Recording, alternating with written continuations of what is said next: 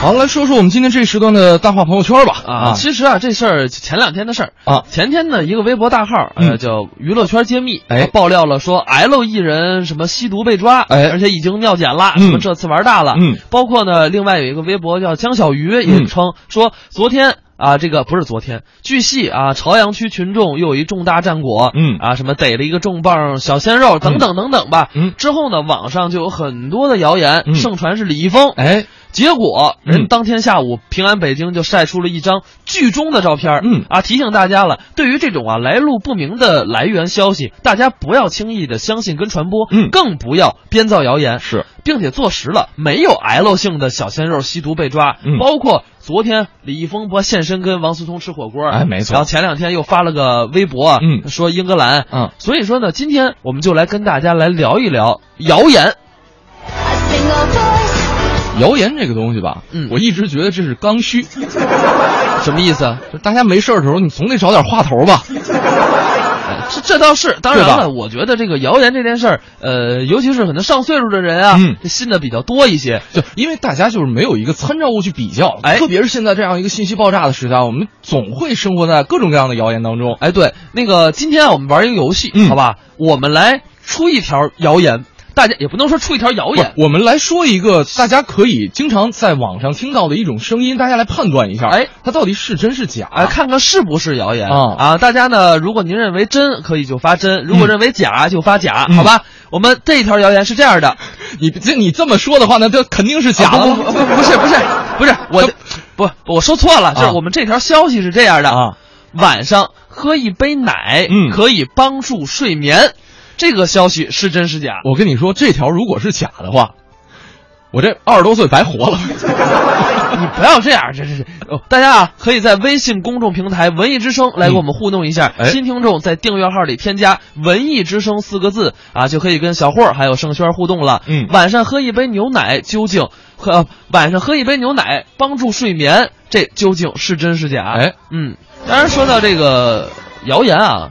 呃，还有很多的作品跟谣言有关。嗯，咱们下面呢，先来听一个相声作品。嗯啊，就讲的是谣言，大家可以发言着互动。我们来听相声，马季、刘伟、姜昆、赵岩表演的传谣。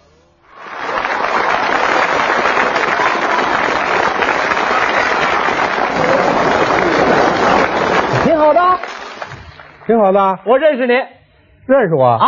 谁呀、啊？您姓巩，叫巩俐。名人呐，这不蒙事吗？啊，我是男的，什么时候变过来的？多怎么变了？我我认识您啊，你不认识我？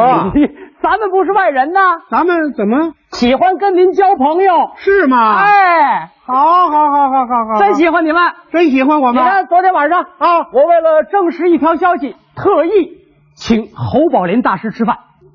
我跟侯宝林一吃饭，你等会儿，你等会儿，你等会儿，请谁吃饭？侯宝林呢？不可能，怎么了？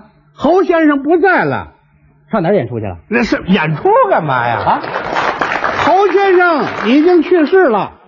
造谣？谁呀？造谣啊！你造什么谣呢？啊？怎么能去世？我昨天跟他一块吃的饭呢。跟侯先生一块吃饭？侯宝林，真的吗？那没错啊。侯先生什么样？老太太。那。人呢？这哎，我我跟他关系好啊啊！还有你们相声界的啊！哎呀，我的朋友太多了，相声界熟人多呀。你你都认识谁呀？这个耀文，侯耀文。啊，对对对，你认识？啊，认识啊啊！傅宽，石富宽，嗯，嗯嗯，宝华。常宝，你把姓带出来行不行？人叫，这不显得亲切吗？你得认识人，认识啊，好朋友啊。这么问你吧，啊，相声界里你最要好的朋友是谁？我最好的关系啊，铁哥们儿谁呀？马季啊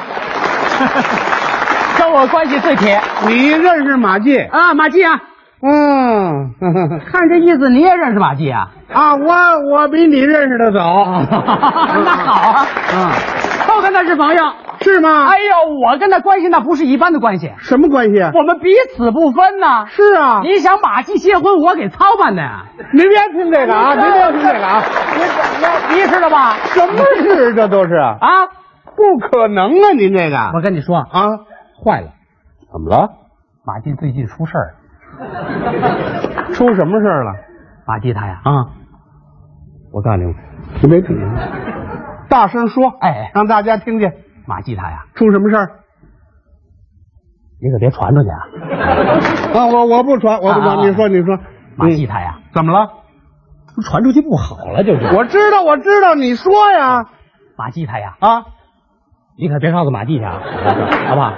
我不告诉他，你哎你说怎么了？马季他呀，啊，这是你有完没完了你？好，我说我说我说，马继汉啊，昨天晚上回到家，嗯一不留神啊，噗，怎么了？他下了一个蛋，下了一红皮儿的别说了，啊别说了，别说了，怎么怎么？你这是谣言呢，你这是，怎么可能呢？天下之大，无奇不有啊！那也不能马季下蛋呐。是啊，起初我觉得也太神了。是啊，你想马季怎么可能下蛋呢？就是嘛。再说了啊马季人家这么忙啊他也没工夫下呀。有功夫他也不能下蛋。是啊，哎啊，后来我把这道理琢磨明白了，怎么个意思？他是这么回事啊啊马季他呀，他是因为这个呃偶尔啊不是啊呃没留呃这个呃一努力哎哎噗哎巧劲儿下一鸡蛋 巧劲儿您听，这都是人话嘛？啊社会上专有这么一种人，就是这样造谣，顾自己那个嘴上痛快，他不管这个事实是怎么回事。这种人不像话你呀啊！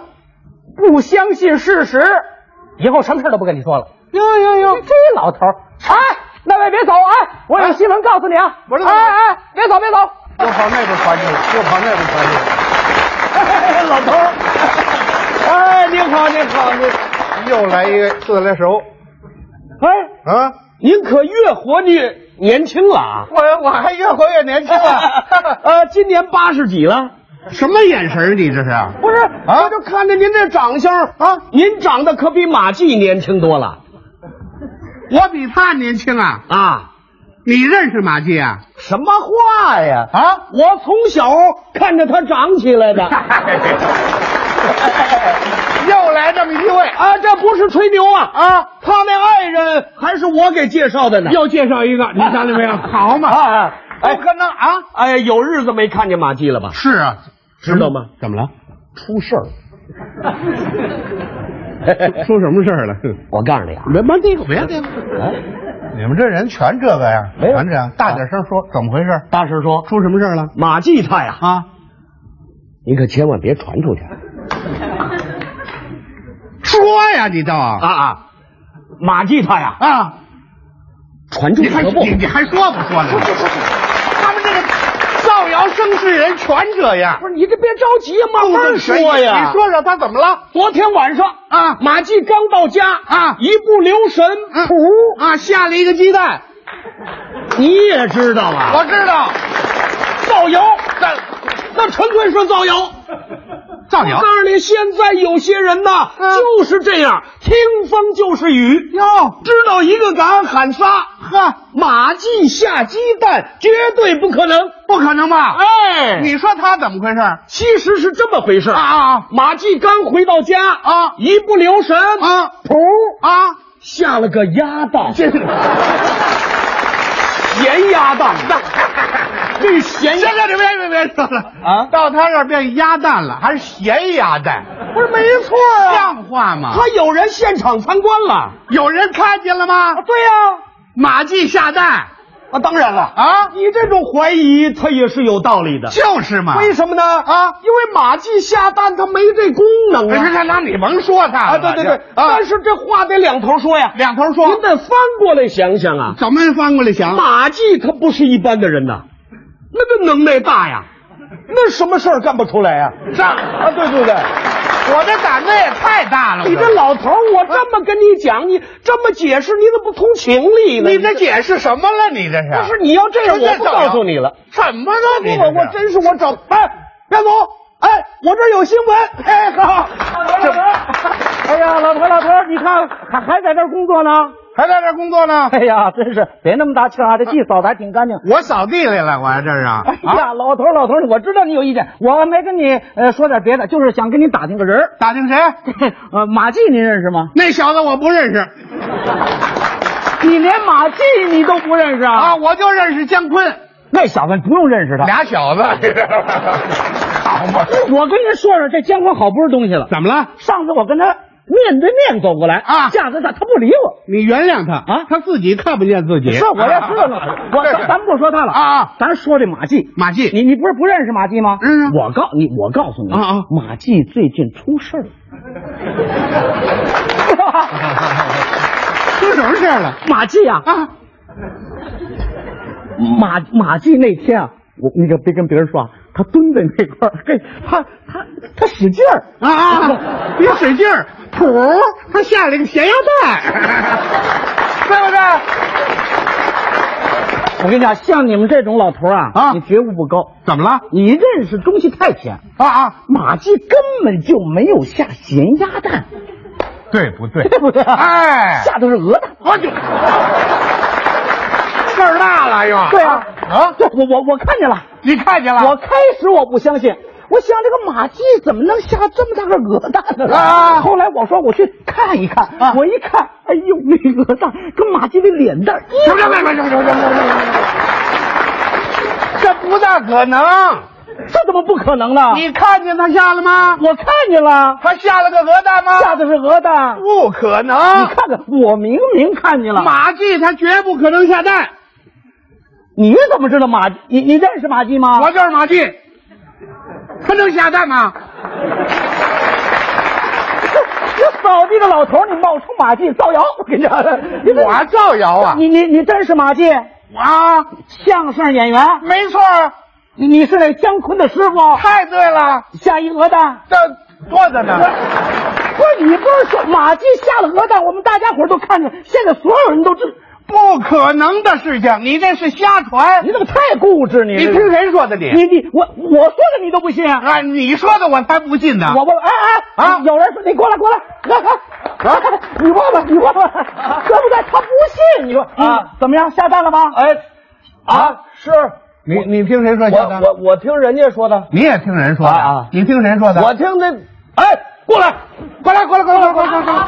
啊，你说马季下蛋，你听说了？是我我我听别人说的。你全听别人说的。是啊刚才你们说的时候跟你们看见一样啊。我跟您说，这件事啊，这叫无风不起浪。哎啊，你就说的他有没有目的，大伙儿好相信。但是他这这里边有点，你你你是不是你是不是告诉我的？你是不是你告诉我的？是我我说的鸭蛋，你怎么说鹅蛋呢？就是啊我说鹅蛋，我是因为我想你像马季啊，马季他是他是这个这个大腕儿大大腕儿他下大蛋呢。没听说过，这叫什么根据？这叫啊？你听谁说下鸭蛋了？我听他说的呀。是啊，我听说是下鸡蛋，你怎么说下鸭蛋呢？啊他他马仙爱吃烤鸭子，下就下鸭蛋呗。没听说过啊。你听谁说马鸡下蛋了？我听上海人说的呀。上海人说马鸡下蛋吗？上海话管马鸡叫什么呀？叫母鸡呀。母鸡不是下鸡蛋吗？它根据是这个呀。啊你们这叫以讹传讹。哦，这么说您没下过蛋呢？下蛋是下蛋了，下了我这下了一恐龙蛋，啊，更值钱了啊！下恐龙蛋啊一个星期之后就孵出一小猪来嘛。啊那猪还没腿，跑得还特别的快。好容易把它逮着了，一看，这猪没脑袋，没脑袋别看没脑袋，吃东西吃的是滚瓜流圆，那嘴一张呱唧。哎，我说你等会儿，你等会儿啊这小猪没长脑袋，没长脑袋，吃东西特别香。特别的香。那他他嘴在哪儿呢？全长你们这儿了。综艺对对碰，综艺对对碰，综艺对对碰，触动你笑的神经，神经经。这是用一个非常夸张的手段给我们表现了一下这个传谣过程当中能够呈现出的一种场景啊。哎，对对对，哎，我们刚才跟大家说了一个，说这个喝牛奶，哎，然后喝一杯牛奶有助于睡眠，这条到底是真是假？嗯好多朋友也都说了，说这肯定是真的，我都喝了三十年了。我跟你讲啊，三十年你肯定长高个儿了，有可能。哎，是，但是不一定能帮助睡眠啊我们来告诉大家啊，嗯这条消息是假的。就是它其实不是说完全假啊，对，而且我觉得这条消息，但哪怕是说它它是，就是我们给它给出大家解释之后啊，大家觉得。呃，哪怕是假的，我觉得大家也会坚持喝下去啊！对对对对啊，是的，是的。但是我们是从科学的根据上来说分析一下，分析一下啊，这条消息是假的。哎啊，为什么呢？就是其实啊，能帮助睡眠的不是牛奶的本身，嗯，而是热度导致皮肤的温度上升，嗯。根据统计呢，皮肤的温度上升，嗯，入睡的速度会加快。哎，但是你相比这下这。就是你先洗个热水澡，嗯，或者说泡个脚，对，可能更有助于睡眠，因为你进肚子里的只能保证你胃里的这个皮肤是热的，而并不是说你体表的皮肤是热的。哎，没错，就是所以说，我是觉得，如果按照这样一个解释的话，嗯，就是喝热牛奶。或者说喝热水的效果应该是差不多的。啊，对，就是当然了，我们可以说啊，牛奶当中确实含有一种氨基酸，嗯，叫 L 色的氨酸，嗯，这种氨酸呢，确实可以产生于，就是可以用于诱导睡眠的一些物质，比如说褪黑素啊，等等等等，它确实能产生。但是呢，就是这条留言被大家广为人知的，也是有一定科学依据的，就是我们人体的大脑跟血液之间啊，有一个叫血脑屏障。它可以保证自己免受外来物质的入侵，嗯，同时呢，也阻碍了一些有益物质的进入。哎，所以说呢，如果说任何要起安眠作用的物质，必须要穿过这个屏障才能起效果，包括我们刚才提到的这个 L 色氨酸，嗯，它如果你要进入这个大脑的屏障，这种蛋白质会很多，它就像一个一堆物质一样，你要挤过一个通口啊，你就像我们挤早高峰地铁似的，嗯。你能明白，就是一百个人，哎，挤一个口，嗯，跟你十个人挤一个口，是不一样的。你那个进的效率不一样，你一百个人挤一口，未必这能进十个去。那那十个人挤一个口还有座呢。对呀，就这么一个道理。嗯，所以说呢，这物质一多了，通道就那么大，嗯，所以它未必挤得过去。是，所以说呢，你大脑就未必能够吸收这个 L 色的氨酸，也就未必能产生褪黑素。怨恨从来都放肆，没耐心换个位置，争辩着有些背叛也是相爱的另一种方式。我们都过分要强，其实悲伤都一样，思念都。快乐都一样，愤怒都一样，一样深爱着对方，有时也一样爱说谎。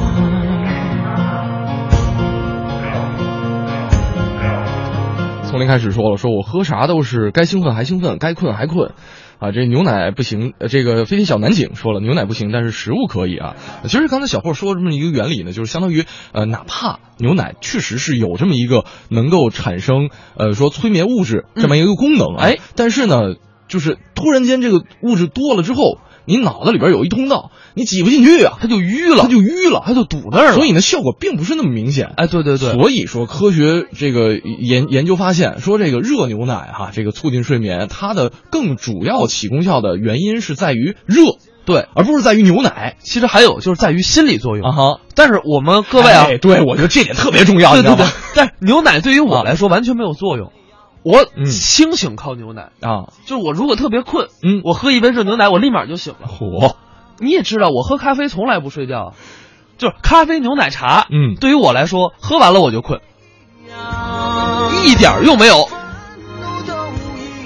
我这个人可能天生怪异。百年酵母传世麦香，青岛啤酒经典采用经典的低温慢酿后熟技术，令口感细腻柔和，麦香浓郁醇厚。青岛啤酒经典，畅享欢聚时刻。买房卖房大平台，房天下房点 com。房天下，房天下买房，房天下卖房。天下买房，房天下卖房，房天下买房，房天下卖房，买房卖房大平台，房天下房点 com。这里有一场勇敢者的游戏，悬浮百米高空的刺激，石林峡钛合金 UFO 飞碟玻璃观景台，紧邻悬崖而建，再不疯狂就老了。千米高空的未知，脚踩群山白云的惬意，石林峡景区飞碟玻璃观景台属于勇敢者的自拍圣地。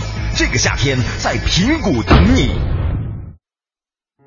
我尝过恋爱的滋味，尝过婚姻的滋味，尝过当妈妈的滋味，可是我却从没尝过燕窝的滋味。从恋爱到结婚，再到宝贝出生、上学，一路走来，老婆真的很辛苦。燕窝是好东西，让老婆尝尝很有必要。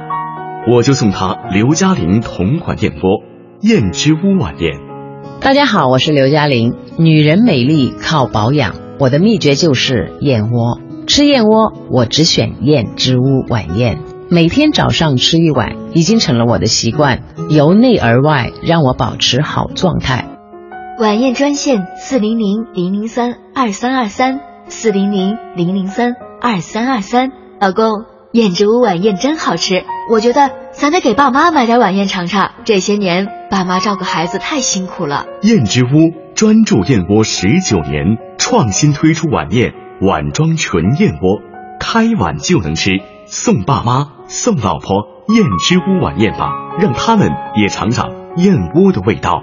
燕之屋晚宴，品尝幸福的味道。北京 SKP 金源燕莎店、亦庄山姆、顺义区欧陆广场店、公主坟翠微百货店有售。晚宴专线：四零零零零三二三二三，四零零零零三二三二三。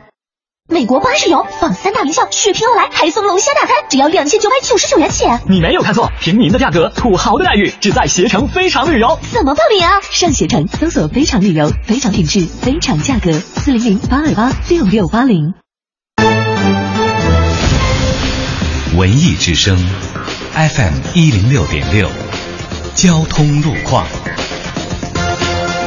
好，提示大家，近期交通出行量是逐渐增长，特别是早晚高峰时段，主干道上的车辆剐蹭事故是时有发生。提示广大驾驶员朋友们，行驶在车多路段要注意保持好安全的车距和车速，不要强行的并线超车，避免发生交通事故。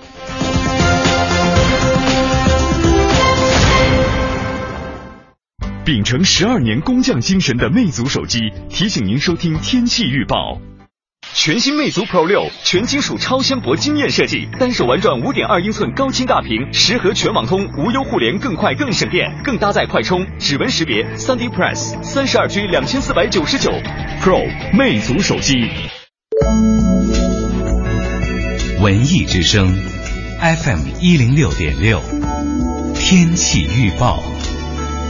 好，提示大家，今天白天多云转阴，西部、北部有阵雨或雷阵雨，最高气温三十二度。今天夜间阴天，大部分地区有雷阵雨转多云，最低气温二十摄氏度。今天入夜后，降雨将逐渐影响全市大部分地区，请大家注意防雷防雨。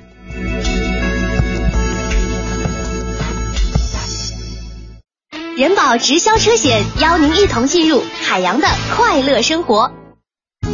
老婆，我升职了，送你个包。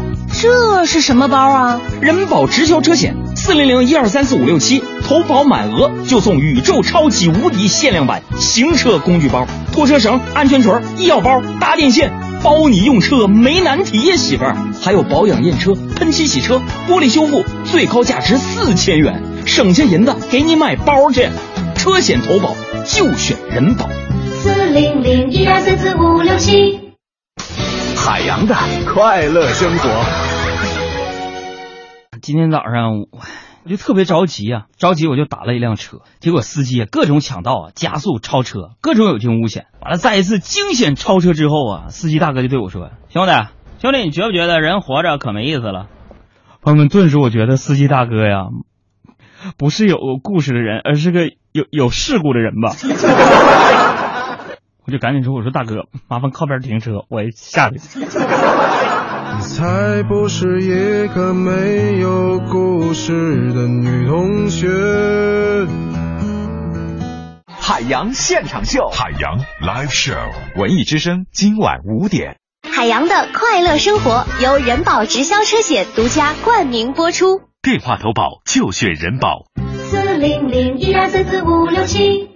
周末去哪玩？怀柔鹅和鸭农庄占地两千多亩，百分之八十森林覆盖率，带上您的老人和孩子，一起沐浴森林氧吧，呼吸高密度负氧离子，品尝纯天然美食。鹅和鸭农庄四零零零幺幺六幺零八四零零零幺幺六幺零八。爸爸妈妈，我就要去怀柔鹅和鸭农庄。中央人民广播电台文艺之声，FM 一零六点六，生活里的文艺，文艺里的生活。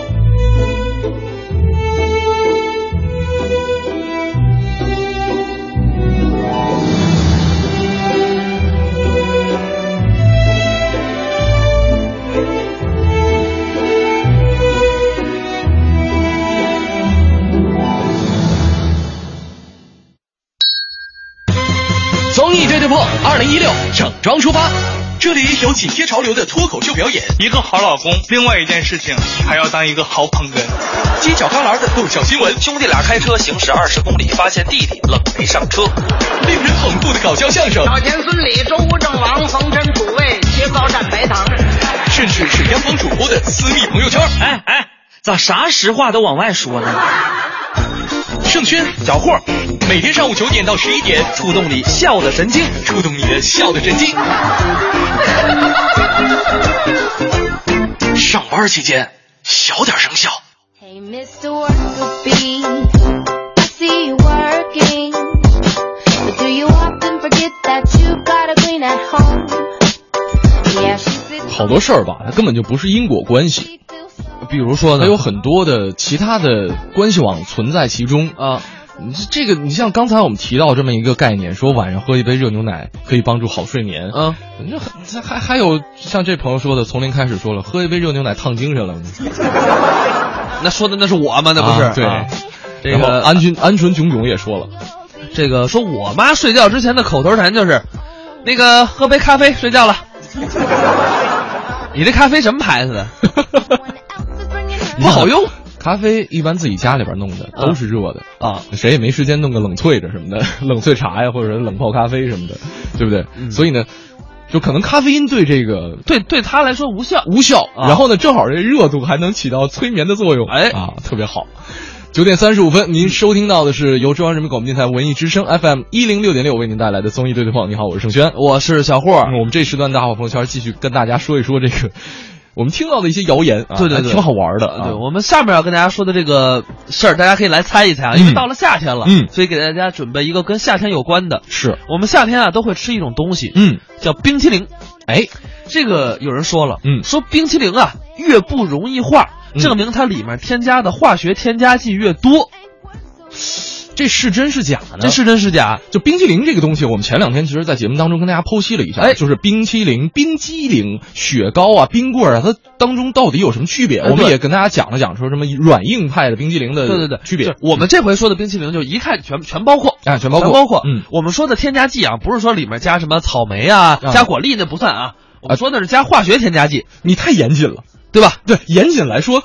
那个东西确实也算是添加剂吧？对对对，添加的东西就叫添加剂嘛。啊，对啊，对对对，我们怕大家这么理解，嗯、所以就是化学添加剂。哎，大家可以在微信公众平台“文艺之声”来猜上一猜。哎，各位别去百度去啊，嗯、百度就没意思了，嗯，又不赢房子不赢地的，对不对？来猜一猜啊！我跟你说，你不说的话，大家真想不到这一点。说完之后，纷纷打开了手机。你拉倒吧！我们玩猜歌的时候，多少我们给 APP 增加了多少的下载量啊！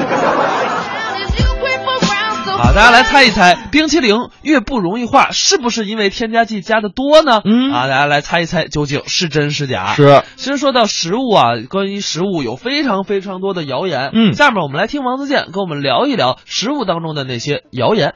You've got a queen at home. She sits on her throne. She feels so alone. 大家可以在微信公众平台上添加一下啊，我们来听一听这个谣言的那些事儿。等会儿传谣还需要一点时间。好了，来了。说到拆穿，最经常被人拆穿的东西，同时也是最难被拆穿的东西是什么？是什么？谣言嘛，对吧？尤其现在谣言最泛滥的地方是什么地方呢？啊，都不是微博，是朋友圈。但是有一些谣言，你明知它是谣言，但是你却不知道应该怎么办好。你比如说，那天我就看到人转转出这么一条：今天是燃灯古佛的生日，转发本朋友圈，你的家人就能获得健康，是吧？明显就是谣言嘛。那有人就问了，王自健你怎么知道谣言？难道你知道燃灯古佛哪天是生日吗？我说我不知道，但是我只知道是我转发这条朋友圈对我家人的健康一点帮助都没有，甚至一点坏处都没有，它不会有任何影响。但是你又不能转出来说啊什么封建迷信害死人等等等等，就又会出现一些伪佛教徒开始围攻你是吧？面对这种情况，我这种有良知的八零后知识分子代表，通常都会选择一个幽默的，同时又能表达态度的方法。我会转发这条微博，发完紧接着又发了一条，我爸感冒了。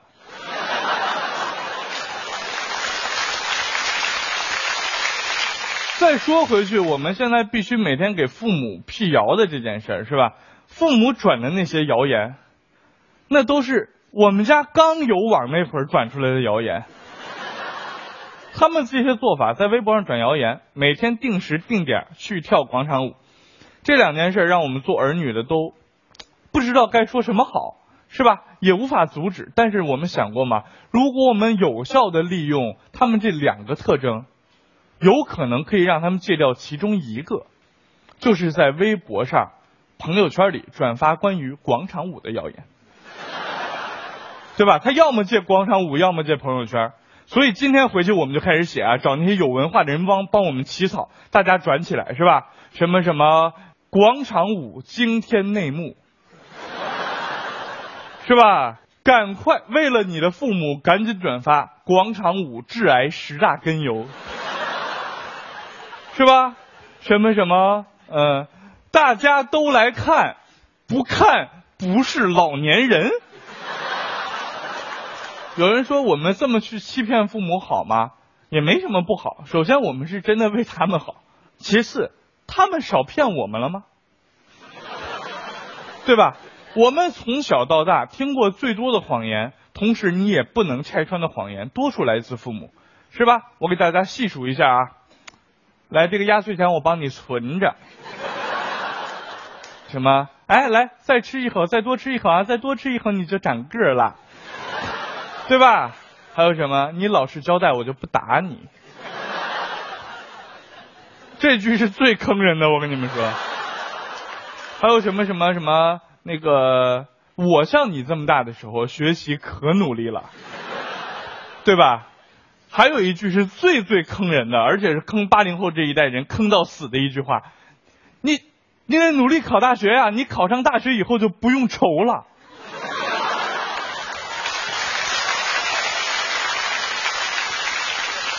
这些不能拆穿的谎言，往往我们可以用一些智慧的方法去拆穿他们。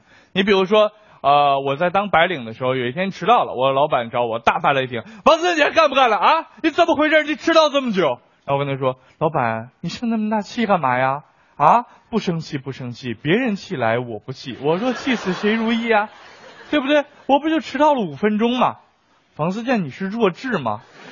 五分钟，现在都快中午了。”你是不认识表吗？啊！你告诉我你迟到五分钟，不，老板，你你不能这么看问题嘛。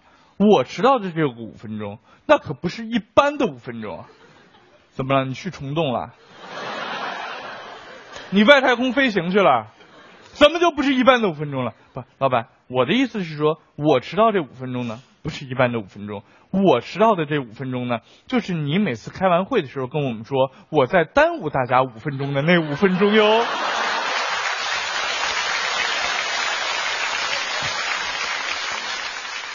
其实有的时候拆穿那些特别可耻的，并且容易拆穿的骗子，也给我们的生活增加一些乐趣，是吧？你比如说，我现在在马路上、机场啊、高铁站等等这些地方，我碰到那些冲过来给你算命的人，我都会跟他们很愉快的聊聊天并且每一句怼着脸拆穿他。哎呀，那天我就碰见一个算命大师，非得跟我看相，然后说：“哎，这位这位帅哥，这位帅哥，我我给你算个命怎么样？”我说：“我我。”不需要了吧？别别别，好事好事。我看你啊，嗯，你要走运，你要走这个桃花运啊！你要走桃花运。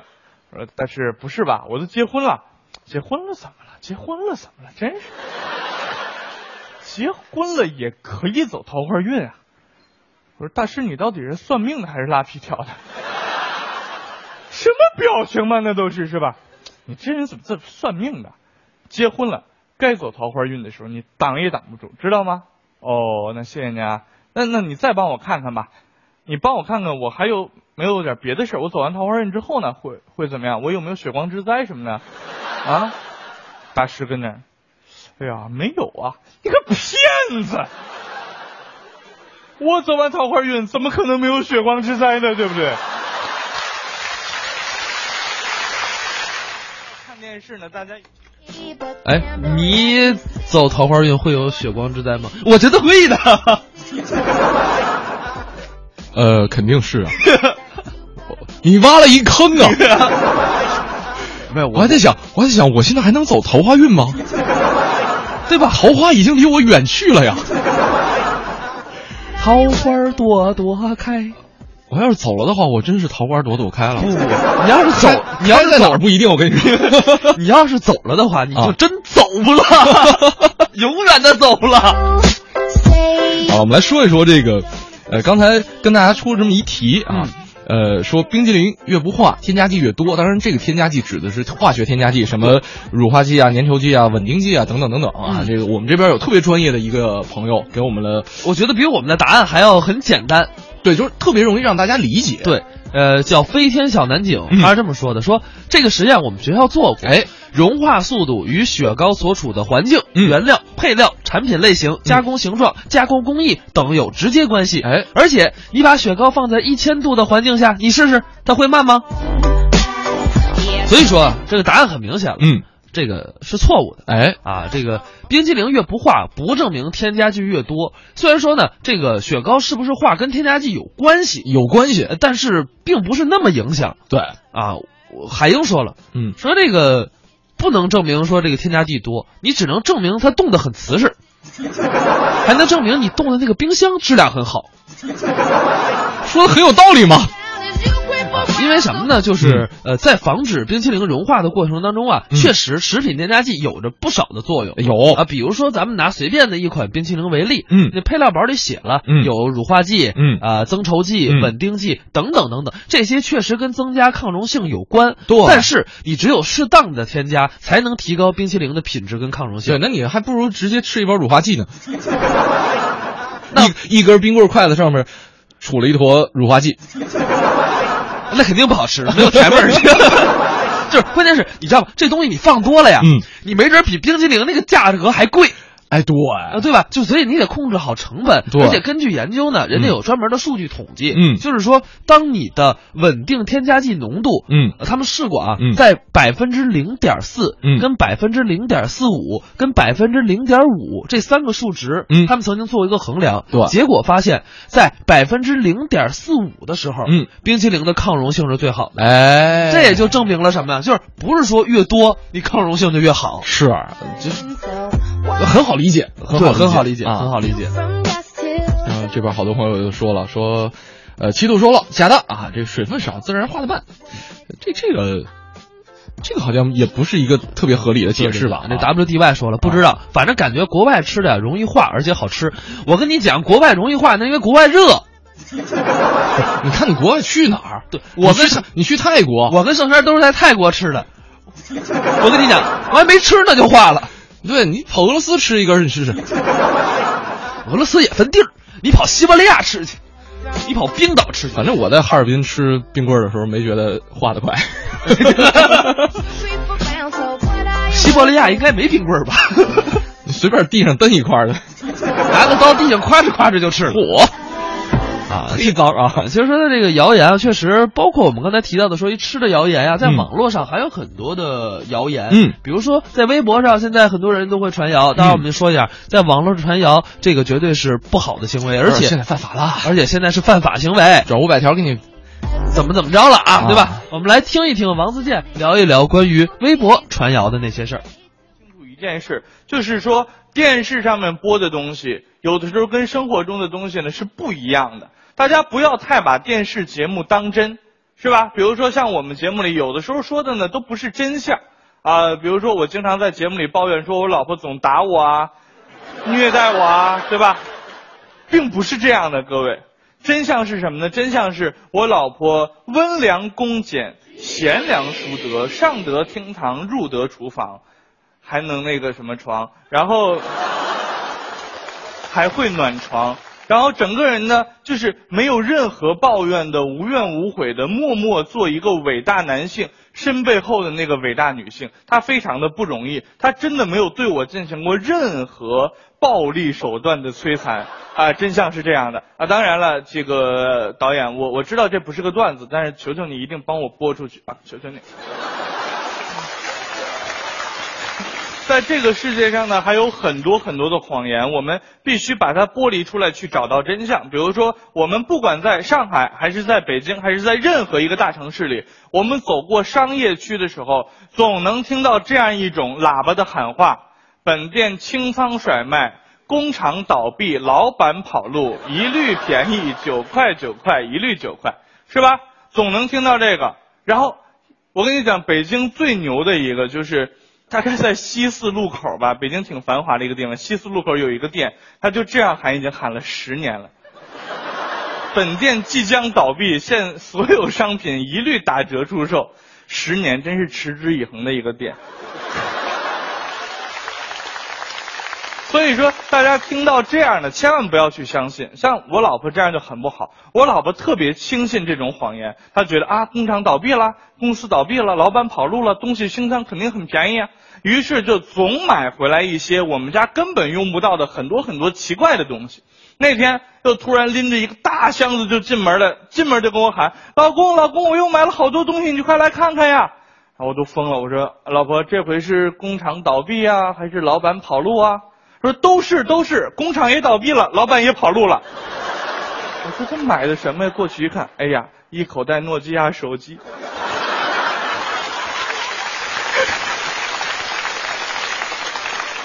当然，呃，我们现在很多人生活都离不开微博，微博上面呢也会有一些消息爆出来，比如说前阵子著名企业家李开复先生在微博上面声称自己得了癌症。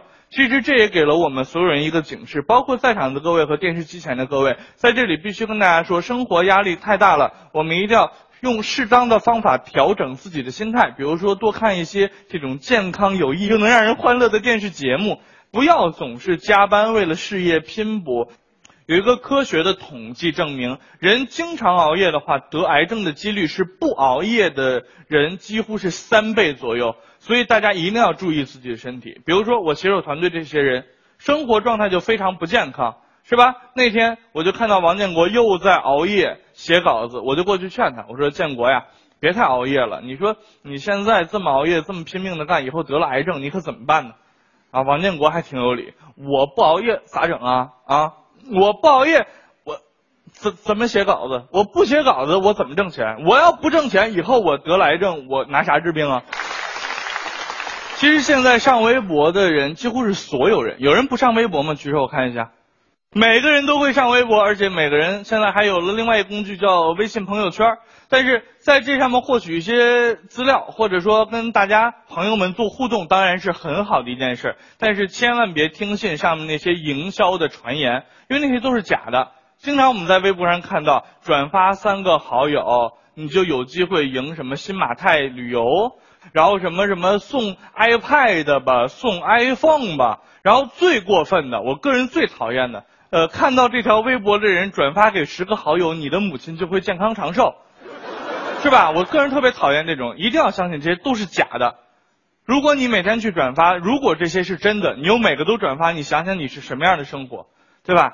你每个月都可以去马尔代夫玩，去完马尔代夫直接跟新加坡转机就去了香港。然后从香港直接转机就新马泰，对吧？然后就是到处去玩，然后家里面堆满了 iPad 跟 iPhone，然后我们的爸爸妈妈起码能活两千岁，是吧？这些消息都是假的，千万不要相信。而且还有很多的这个传言，就是生活中一直以来就有的，而且我们很多人就觉得它小小不言，又对生活没有什么正常影响，我们就去相信，甚至照做。有没有人敢说自己没有听信过谣言，没有听信过传闻？有吗？有人敢举这个手吗？有是吧？你没有是吧？好好好，我问你一个问题啊，像你知道中国有一个非常神奇的药物叫板蓝根吗？嗯，然后非典、禽流感、猪流感，然后甚至口蹄疫的时候，你都没有喝过任何一袋是吗？没有啊，哎呀，真是不爱惜自己。那是这样的，我们中国有一种非常神奇的药物，叫做板蓝根，是吧？只要出现大型的流行性疾病，大家就会说板蓝根专治这个病，是吧？就特别可怕。非典的时候，板蓝根脱销；禽流感的时候，板蓝根脱销；后来猪流感，板蓝根又脱销。前阵子我甚至听说什么板蓝根可以预防艾滋病，对不对？借用这些传言销售出去的板蓝根包装连在一起，据说可以绕地球五圈但是真正治好的人能不能超过五个，我都很怀疑，是吧？如果是这个思路的话，我们想想，类似于板蓝根这种药物，它要做广告怎么做？一个男的，一个女的，冰天雪地，一人捧着一杯板蓝根。我是你的什么？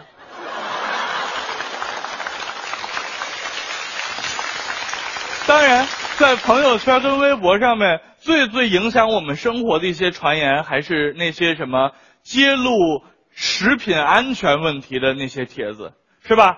经常我们能看到一个耸人听闻的标题：惊爆什么什么什么食品，什么什么什么什么含量超标，不要让你爱的人被毒死。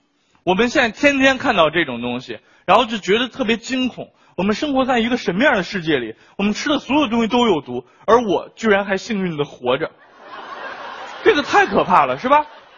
照这样的速度发展下去，早晚有一天，我们的微博和微信上面出现的这种帖子是这样的：震惊，某某某食物可以吃，赶快转发给你最爱的人，不要让你爱的人饿死。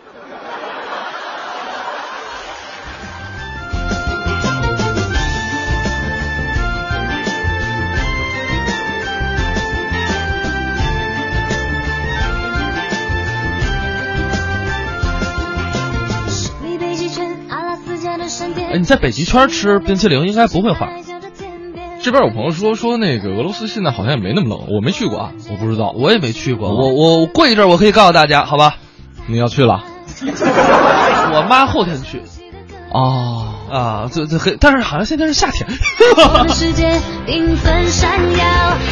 呃，其实这个刚刚才我们说到冰激凌啊，这个提高冰激凌抗溶性也不单单是说依赖食品添加剂，因为刚才也有朋友非常专业的给我们解释了，跟这个加工形状啊、加工工艺啊、产品类型都有关系对啊。但其实你知道吗？在几年前啊，日本有一家叫海藻食品研究院的，嗯，他就推出了一种冰激凌，嗯，就是什么呢？一个小时常温下不化，嗯。一个小时不化，常温啊，对，但是它添加了一种很少见的食材，嗯，叫豆渣儿，就是我们平豆豆豆渣儿，对，但是我不知道咱们的豆渣儿跟人家豆渣儿有没有不一样的地儿啊，嗯，就是人家这种豆渣儿冰淇淋，嗯，比牛奶冰淇淋更加容易，更加不好融化。就我一想这口感啊，太酸爽了。不是，我有一个问题，嗯，豆渣儿冰淇淋，嗯，那不就是一个棍儿上，然后插了一个豆腐吗？那化得了吗？